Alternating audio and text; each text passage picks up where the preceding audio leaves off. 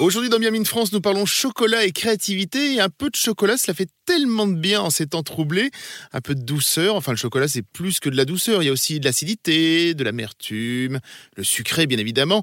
Bref, comme on pourrait dire dans la cuisine japonaise, le chocolat c'est un peu euh, un peu umami. Qu'est-ce que vous en pensez, Edwin Sané Cinquième saveur, sucré, salé, euh, ouais, acide. Je sais pas. Bah, Ça peut être un mélange de tout ça, mais je je, je, je m'aventurerai pas sur le sur le umami. Sur l'umami, non, mais c'était un peu le chocolat. C'est un peu, un peu pour dire qu'on pouvait trouver beaucoup d'arômes et beaucoup de, de, sensations. D'arômes. Euh... Moi, j'ai noté dans, dans les, tous les grands crus que j'ai goûtés entre un et demi et 7 temps de goût différents.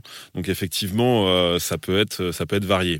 Je, je relisais une, une, interview que j'avais faite avec vous il y a quelques années, mmh. euh, et vous me disiez, c'est ça qui est assez étonnant, c'est que dans vos modèles, pour, par rapport à votre créativité, vous vous, vous basiez plutôt sur Pierre Gagnère ou Marc Vera plutôt que sur d'autres chocolatiers.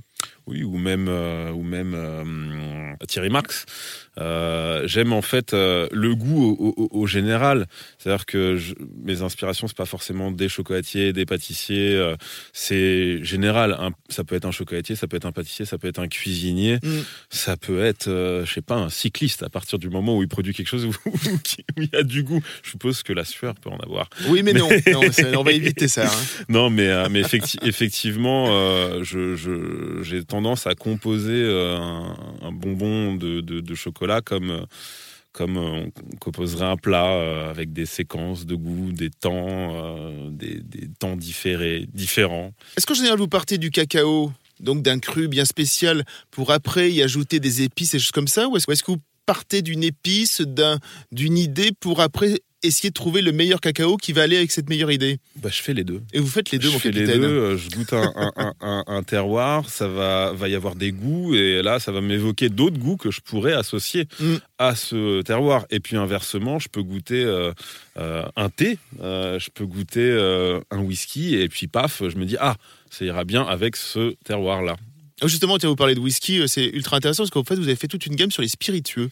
Ouais, j'ai un petit. Ça, vous, ça vous adorez personnellement, vous les spiritueux, et donc euh, j'imagine que c'est que vous ne trouviez pas des chocolats à votre goût dans les. Euh, et donc vous avez fait vous-même bah. avec certains spiritueux, et donc vous avez travaillé différents whiskies, vous avez travaillé des jeans, vous avez travaillé des choses comme ça. J'ai regardé un peu ce qu'il y avait sur le marché effectivement, et j'ai pas trouvé de, de choses qui me qui arrivait à me convaincre, gustativement mmh. parlant. De fait, on a créé un premier coffret qui s'appelait Aquavité avec effectivement un gin, un cognac, un, un du mescal euh, pour aussi l'histoire du cacao. Le mescal et Oaxaca, c'est un peu important. Euh, du, de, de, la chartreuse, euh, puis deux whisky différents. Et, euh, et puis ça a très bien marché. Donc on a, on a réitéré l'expérience avec un coffret qui s'appelle Terre de fût avec trois whisky, trois rhums qui cette fois ont vieilli dans des fûts particuliers. Donc qui dit fût dit marqueur de goût marqueur de goût associé au spiritueux, associé au grand cru cacao. Donc en fait, c'est un ping-pong. Il y, a une grande liberté aujourd'hui chez beaucoup de jeunes chocolatiers, j'ai l'impression, qui veulent à la fois respecter leurs aînés, mais aussi véritablement trouver une sorte de spécificité, un côté parfois un peu punk, qui va donner un, un coup de pied dans la fourmilière. Est-ce que vous vous reconnaissez un peu là-dedans?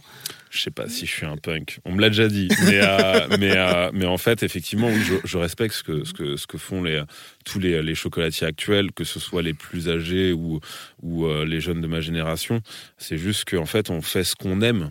Euh, et si ce qu'on aime c'est pas ce qu'aime ou ce qu'aimait une génération, ben c'est pas très grave. De toute façon, on est tous différents. Je pense qu'il y a de la place pour tout, de, pour tout le monde à partir du moment où c'est qualitatif et gustatif.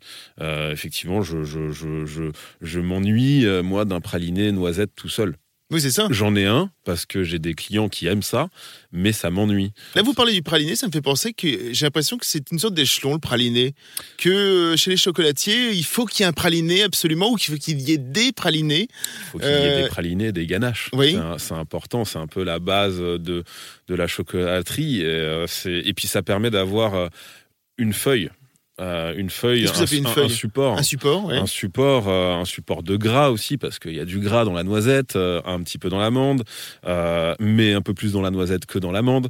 Donc faut jouer aussi avec ça. Le gras c'est un, un catalyseur de goût, donc ça permet aussi de, de, de s'amuser, de faire infuser dans le mmh. gras des goûts. donc oui oui, c'est un peu important d'avoir un praliné et avoir un praliné simple, noisette, amande, euh, c'est chouette, mais après, euh, on s'arrête vite, donc faut, faut innover.